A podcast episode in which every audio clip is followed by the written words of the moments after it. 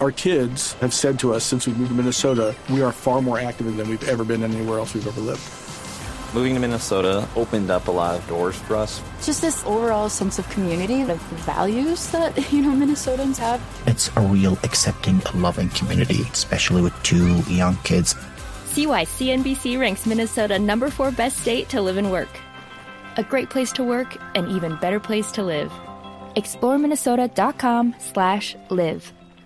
Hoy hemos estado hablando y ambientando un poco nuestro programa, eh, todo alrededor de los acuerdos. Pero, ¿qué son los acuerdos? ¿Mm? Se, seguramente es una de las principales fuentes de conflictos y resentimientos en las relaciones humanas. Es la, la falta de claridad. Lo difícil que es llegar a un acuerdo con otro. Pero, ¿por qué es difícil? ¿O acaso es fácil? Un acuerdo es una negociación en un acuerdo alguien pierde y alguien gana, ¿cómo es la cosa? Pues bueno, hoy tenemos a José Luis Pérez, psicoterapeuta y consultor con formación en psicología, comunicación, eh, comunicación social, más de 20 años de experiencia como terapeuta. José Luis eh, Pérez, José Luis, bienvenido a En Blue Jeans. Muy buenos días, muchas gracias Juanca, un saludo para ti, para Juliana, Mauro, eh, Luis Carlos, todo su equipo de trabajo y todos los oyentes de Blue Jean a esta hora. Muchas gracias José Luis. Bueno José Luis, eh, empecemos aclarando, ¿qué es un acuerdo? Y un acuerdo es lo mismo que una negociación, ¿cómo lo ve usted? Bueno, aquí vamos a, empezar precisamente por eso, aclarando qué es un acuerdo. Es un pacto, un tracto, un convenio que se realiza por voluntad propia. El acuerdo es básicamente, es una herramienta, una herramienta fundamental en todo lo que tiene que ver con resolución de conflictos y manejo de intereses. Finalmente entonces se convierte en una negociación. Cuando hablamos de conflictos, nosotros encontramos conflictos a nivel laboral, académico, personal, de pareja, a nivel social, político, bueno, en fin. Y los intereses siempre van a estar involucrados ahí. Incluso hay personas que dicen, eh, no, es que yo no tengo interés, eh, hay un proyecto y ese proyecto yo no tengo ningún interés, solamente que la gente le vaya bien.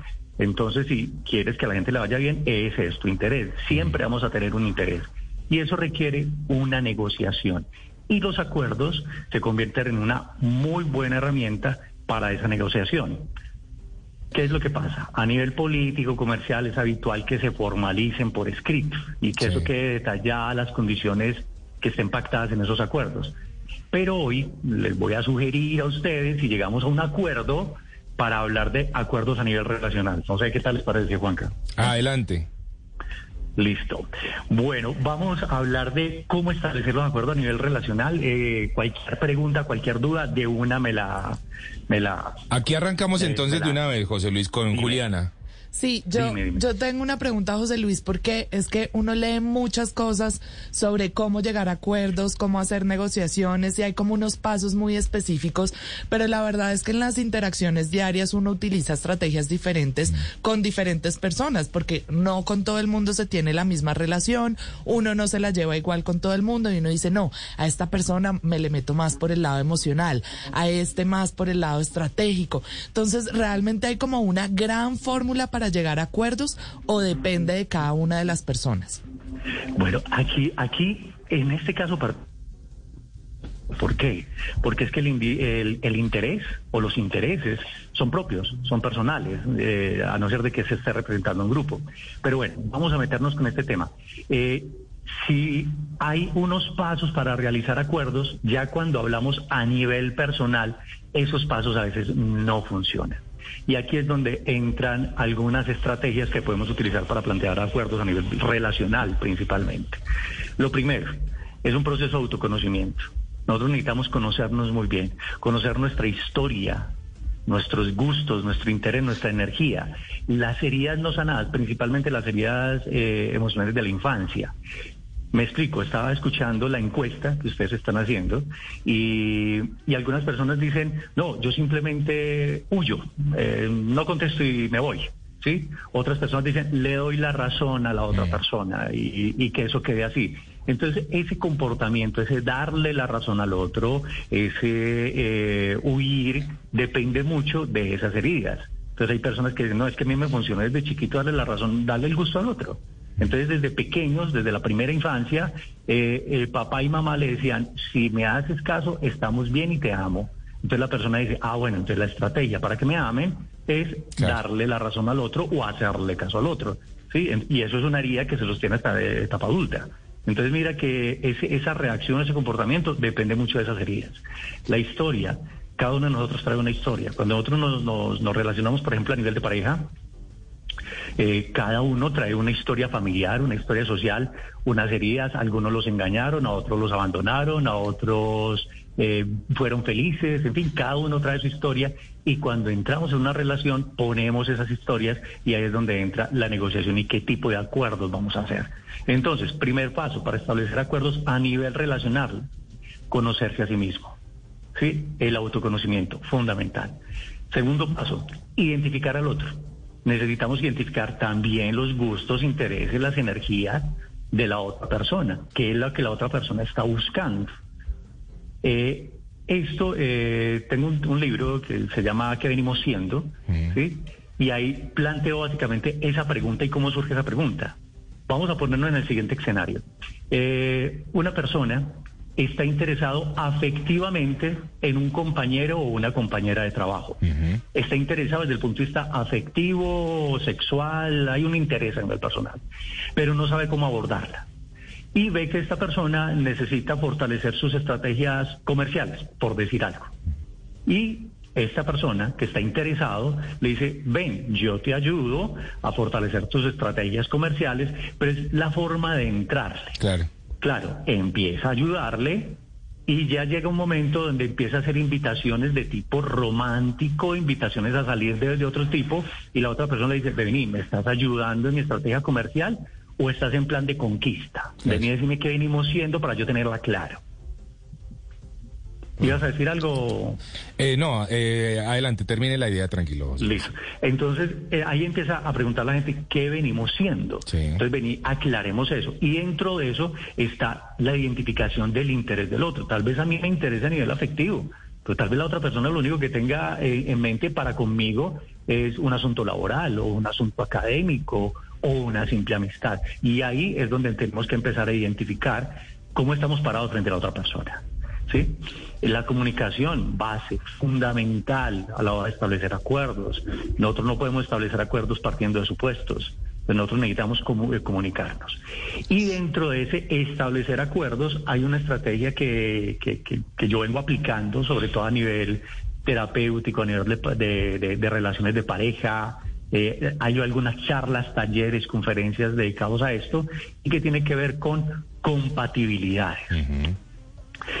Cuando hablamos de compatibilidades, la primera vez que empecé a investigar acerca de compatibilidades, me metí a internet y puse compatibilidades y lo primero que me apareció fue Aries compatible con Tauro. Sí, o Sagitario compatible con Leo. y por más que me metía, me metía, me metía, todo me, llevaba al horóscopo. Bueno, entonces arranqué a hacer una investigación ya un poquitico más profunda de compatibilidades y encontré cuatro compatibilidades básicas. Bueno, digo encontré porque está en, mi libro, pero digo encontramos porque tengo que mucho que agradecerle a las personas que han estado en mis cursos y mis talleres, porque esa información la nutrí fue a partir de eso, de, talleres, de conferencias, de cursos. Sí, entonces hay que agradecerle a todos ellos. ¿Cuáles son esas compatibilidades entonces, José Luis? Esas cuatro compatibilidades. La primera, la primera que yo llamo compatibilidad de enlace. La compatibilidad de enlaces me cae bien o no me cae bien la otra persona. Aquí te la estoy resumiendo. Hay una cantidad de componentes. Me cae bien o no me cae bien la persona y eso hay que verificarlo. Hay personas que de entrada te caen bien. Es decir, hay personas que llegan y uno dice, yo no lo conozco, nunca he hablado con él, no sé cómo se llama, pero lo veo y lo siento como de toda la vida. ¿Sí? O lo contrario, no lo conozco, no sé cómo se llama, nunca he hablado con él y lo siento como que me revuelca la vida y se me cae el hígado. Sí, su sola presencia. Eso y eso manejarlo, José Luis, en el ámbito laboral es muy complicado y sobre todo cuando uno es subalterno y uno tiene que hacer cosas para, eh, en términos laborales, eh, hacer caso.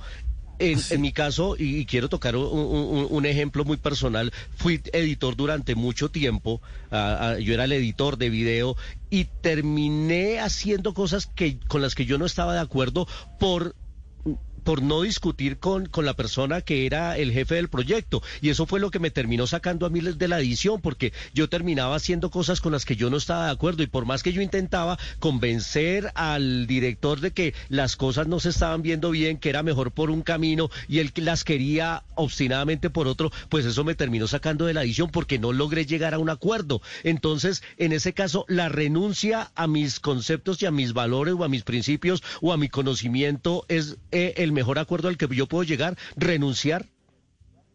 Bueno, ahí, vamos a mirar este, este caso como un caso excepción. ¿Y por qué te digo, eh, Luis Carlos, que, es un caso excepción? Eh, porque casi todos los acuerdos que nosotros podemos establecer parten de esta primera compatibilidad, la compatibilidad de enlace, que nos caigamos bien, casi todos.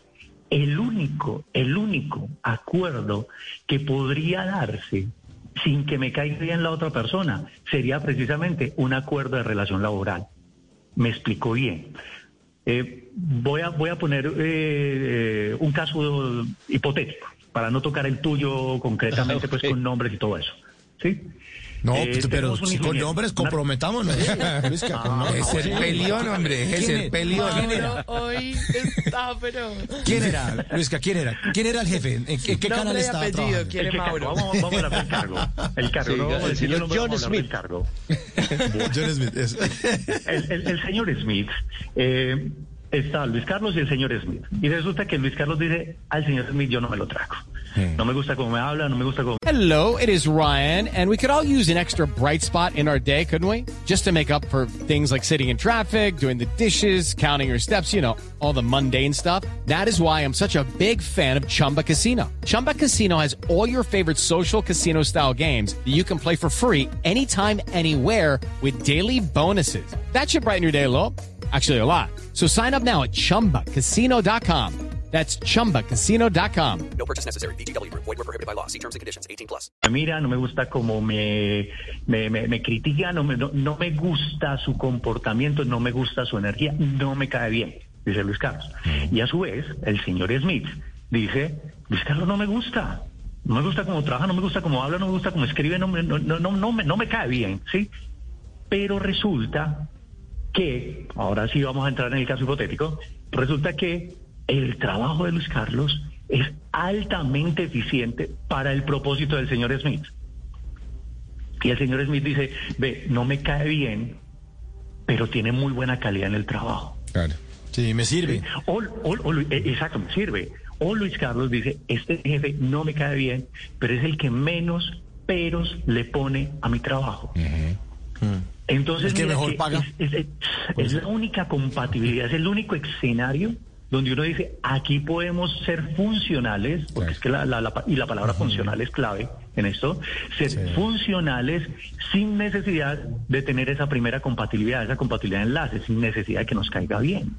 Entonces mira que, y sería la única, porque las otras, eh, los otros acuerdos que vamos a poner en la mañana de hoy eh, sobre la mesa, deben de partir de que nos cae bien el otro. Claro. Este sería el único caso. José Luis, vayamos avanzando en esos, en esas otras compatibilidades. En esas otras compatibilidades. Bueno, perfecto. Entonces la primera, ¿me cae bien o no me cae bien la persona? Sí. La segunda, compatibilidad mental. Capacidad de construir cosas juntos. Okay. Construir proyectos académicos, laborales, construir amistad, porque la amistad se construye, construir relación de pareja, construir familia, eh, construir hogar. Todo eso tiene que ver con compatibilidad mental. Sí. Sí. Este, el caso de Luis Carlos y el señor Smith es compatibilidad mental. ¿Por qué? Mentalmente se sintonizan bien para el trabajo, así no se caigan bien. Bueno, esa sería la segunda compatibilidad. La tercera compatibilidad es compatibilidad lúdica que es que esa capacidad que podemos tener con otras personas de compartir espacios diferentes a los habituales. Es decir, yo trabajo con 20 personas en una oficina, pero el fin de semana salgo con los mismos tres de siempre a tomarme una cerveza y a, comerme una pizza. Sí. ¿Y, y qué, lo pasa, qué pasa con los 17 restantes? ¿Me cae mal? No, no, no, no es que me caiga mal, sino que con ellos no me divierto. Con esos tres sí me divierto. En eso consiste la compatibilidad lúdica. Y la cuarta compatibilidad de la que podemos hablar es la compatibilidad íntima sexual. Que tiene que ver con el erotismo, la sexualidad, la sensualidad, que me despierte las ganas. Esa compatibilidad yo digo que es un asunto de nariz. Es decir, todos expulsamos feromonas, las feromonas no huelen a nada, pero entran por la nariz y ahí es cuando las mujeres dicen, ese tipo es feo, pero tiene un no sé qué, un no sé dónde, pero me encanta. esa es la compatibilidad sexual. Ahora, el señor es cuatro Atractivo. de esas cuatro compatibilidades pueden empezar a surgir los acuerdos. Ya. Vamos a hacer algunas mezclas. Si les, si les parece, de compatibilidades, para ponerlas ahí. Entonces tenemos, la, vamos a partir de la compatibilidad lúdica, digo, de la compatibilidad de enlace, perdón, que nos caen bien todos. ¿Sí? Sí. Exceptuando ese, ese, ese acuerdo que se puede establecer a nivel laboral, vamos a, vamos a, establecer acuerdos partiendo de que nos caen bien. Entonces vamos a mezclar la primera y la segunda. ¿Sí? Eh, enlace y mental, compatibilidad enlace y compatibilidad mental. Es el acuerdo de los socios. Nos caemos bien, mentalmente tenemos capacidad de construir cosas juntos, pero no nos salimos a divertir, ni mucho menos nos vamos a acostar, eh, pero nos rinde a la hora de trabajar y nos caemos bien. Esos son los socios o las sociedades, sociedades laborales, académicas, en fin. ¿Sí? Esa es la compatibilidad de los socios. Vamos a mezclar la primera y la tercera. La compatibilidad de enlace y la tercera que es la compatibilidad lúdica, la que me divierte. Eso es lo que llamamos amigos de rumbas. Amigos de rumba, amigos de recreo, de recocha, amigos para pasarla bien. Esos que uno invita a la finca el fin de semana y porque canta, cuenta chistes, eh, hace muy bien el asado y cuando nos venimos de la finca no lo volvemos a llamar. ¿Hasta cuándo? Hasta la próxima finca. Ah, sí. Es decir, esos son los amigos de Recocha, esos son los amigos de Rumba. ¿Por qué? Me cae ya bien. entendí por qué no me llaman. Sí, sí. ahora, sí. Mauro, que es el hombre de los sí. asados. aparecieron, la, aparecieron las llaves, ahora sí encontré la solución. ¿Por qué entre semana no me llaman, no me marcan? Así es, porque es que eh, eh, esa persona que me cae bien y tengo esa compatibilidad lúdica que es para divertirme y no tengo las otras dos, es decir, no tengo un proyecto de vida ni algo que construir con esta persona y tampoco tengo esa intimidad como para, para la parte sexual con él, pues listo, o sea, es para rumba, para salir. Y uno dice, ve, un negocio, uno no cuenta, uno no piensa en esa persona. Uno no cuenta con una persona. Un proyecto, no, no se le pasa por la cabeza a esa persona. Entonces, esos son los amigos de rumba, de recreo, de recocha. Es decir, eh, José Luis, eh, Dime. para empezar a darle un poquito de, redondo al tema, es, es, entender o saber cómo identificar a otros, ¿verdad? Em, desde diferentes puntos de vista para entender qué tipo de acuerdos puedo hacer con cada uno de ellos sin afectarme o en lo laboral o en lo emocional eh, y hacerme la vida más agradable. Sí, sí, porque es que mira que yo identificando cuál es mi compatibilidad con el otro, perfectamente puedo identificar qué acuerdo puedo establecer. Está el acuerdo de los amantes. A ver, que, este, este, ser amantes es un acuerdo. Y esto va de, cara a futuro matrimonio, pues a lo mejor no pero es porque yo ya identifiqué qué es lo que tengo con esta persona, cuáles son las compatibilidades. Pues tal vez nos entendemos muy bien a nivel sexual, pero no nos podemos entender a nivel de proyecto de vida. Entonces, ¿por qué voy a, proponer matrimonio si sé que a nivel de proyecto de vida no? Por eso digo que parte fundamental es identificarme, reconocer mis gustos, mi historia, mis intereses, mi, energía y identificar en el otro sus gustos, su historia, sus intereses, su energía, para saber qué pongo sobre la mesa. José Luis, pero usted hace un momento decía que en realidad en todos los acuerdos uno se tenía que caer bien. Pero ¿qué pasa con la intención que uno tiene cuando llega a una discusión? Por ejemplo, yo estoy en una reunión, me encuentro con una gente que yo no conozco, realmente todavía no tengo muy claro si me caen bien o no, pues como que no tengo una posición definida al respecto, pero empezamos a discutir, por ejemplo, de política y resulta que tenemos diferentes en ese aspecto. Ahí no contaría más si yo quiero tener la razón y engancharme con mi posición que si tengo la disposición para dialogar. Eso no contaría más que si la otra persona me cae bien o no, porque de pronto ahí no tiene tanta relevancia. Lo que pasa es que ahí cuando tú dices, eh, llego a una reunión y es gente que no conozco, precisamente estamos partiendo de eso, del desconocimiento del otro. Entonces ahí es, básicamente escuchar las posiciones y escuchar que a lo mejor el otro piensa diferente que yo y es totalmente respetable. Ahí entra e, esa, esa, esa madurez que uno que, que puede reflejar uno a nivel de las relaciones. Eh, puede encontrar personas con las que uno dice, no, sabes que con esa persona no me enganché. Sí, eh, tuve, tuve una, una, experiencia con un consultante hace poco que me hablaba de un profesor que le caía súper bien. Y de un momento a otro el profesor le empezó a caer, a caer mal. Cuando empezamos a indagar a partir de qué momento y todo eso, ella, es, esta mujer ha luchado muchísimo contra, contra el tema de la obesidad. Sí. Pero muchísimo ha luchado ella. Y resulta que estaba en, cafetería, pasa el profesor y ve a una de sus compañeras, ni siquiera fue a ella, fue a una de sus compañeras, y el profesor le dice a la compañera, uy, pero usted se está tomando toda la sopita. Ay, Expresa. Claro, entonces esta mujer se identifica con, con, con, con, con esa situación que no, le, no se lo dijeron a ella y a partir de ese momento esta mujer no puede con este profesor. Sí, a mí también me caería mal. Claro, claro. Eh, exacto. Entonces, si nos, si nos ponemos a ver eso, son detalles, son palabras que hacen que, por ejemplo, esa compatibilidad de enlace, ¡prum!, se corte. Sí.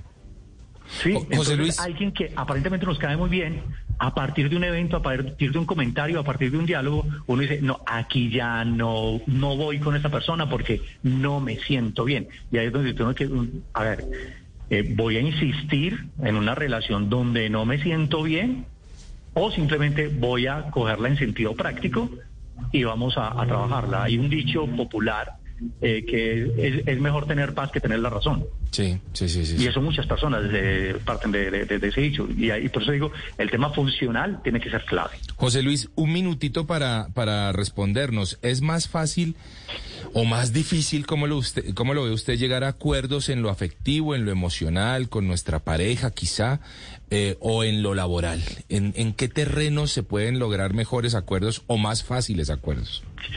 Lo más fáciles se pueden llegar a acuerdos a nivel laboral, a nivel comercial, a nivel político. Se puede llegar más fácil a acuerdos. Es más difícil entonces en lo emocional, es más difícil con la pareja. Sí, porque es que la, a ver, la negociación eh, a nivel de relaciones requiere inteligencia emocional. Y la inteligencia emocional muy poco la hemos trabajado. Entonces, hay, hay, cosas que a, a, uno simplemente lo movilizan. Eh, no solamente la reacción y el comportamiento del otro, sino lo que a mí me gusta. Sí. Cuando nosotros identificamos que, por ejemplo, eh, eh, hay una persona que nos agrada mucho a nivel de, a nivel afectivo, a nivel de pareja, supongamos. Una persona que nos encanta, nos agrada, la cosa más maravillosa. ¿Sí? Pero resulta que esta persona, en la medida que vamos compartiendo, vemos comportamientos, actitudes, gustos, tendencias, y uno dice, aquí no me cuadra. Pero, y encontrar ese, esa pieza como si fuera un rompecabezas, esa pieza faltante, es muy complejo. Sí, sí. Pero entonces aquí entra algo, y es que hay relaciones que partiendo de la compatibilidad mental, que era la segunda que hablábamos, partiendo de esa compatibilidad mental, se pueden empezar a construir. Sí. Y ahí es donde está el quid del, asunto. Bueno, pues ahí está. Adelante. Voy a decir algo como para, para redondear. Eso. El tema familias y parientes. Sí. ¿Sí? Para mí es diferente los parientes a la familia parientes es un accidente genético. Eh, yo tengo un hermano, mm. hijo de mi papá y mi mamá, y, yo no elegí a ese hermano. Claro. Entonces, si me llevo bien con él o no, pues, o sea, eso es otra cosa. Pero ese hermano que salió del mismo papá y la misma mamá es mi pariente. ¿Sí? Esa es la parentela. Hay hermanos que no se pueden ver ni en pintura, que no los invitan a una fiesta familiar a los dos al tiempo porque saben que va a haber problema. ¿Y qué es familia entonces, José Luis? ellos son parientes. Familia es una elección. Muy bien. Esposos, esposo y esposa, cuando deciden casarse, son de líneas parentales diferentes, pero deciden hacer familia. De hecho, hay amigos que no tienen nada que ver con mi parentela, y que los siento más cercanos que mis propios hermanos. Hermanos del alma. Pues sí, es muy correcto. Hermanos del alma. Creo que es un tema que es un tema José Luis en el que nos podríamos seguramente extender mucho tiempo. muchas aristas. por favor, que los acuerdos. ay, ay, ay. Pero José Luis, para todos los oyentes que quedaron con muchas inquietudes eh, y que seguro que usted puede seguirlas respondiendo, ¿cuáles son sus redes sociales? Bueno, redes sociales, eh, Facebook, Instagram, YouTube, eh, LinkedIn. Eh, me encuentran como José Luis Pérez TL. Ese TL es T de transformación, L de liderazgo. Entonces, en minúscula todo pegado, arroba José Luis Pérez TL. Así me encuentran en redes sociales. Bueno, ahí está José Luis. Muchas gracias por haber hablado con nosotros en En Blue Jeans. Un abrazo para todos. Our kids have said to us since we moved to Minnesota, we are far more active than we've ever been anywhere else we've ever lived. Moving to Minnesota opened up a lot of doors for us. Just this overall sense of community, of values that, you know, Minnesotans have. It's a real accepting, loving community, especially with two young kids. See why CNBC ranks Minnesota number four best state to live and work. A great place to work, an even better place to live. ExploreMinnesota.com slash live.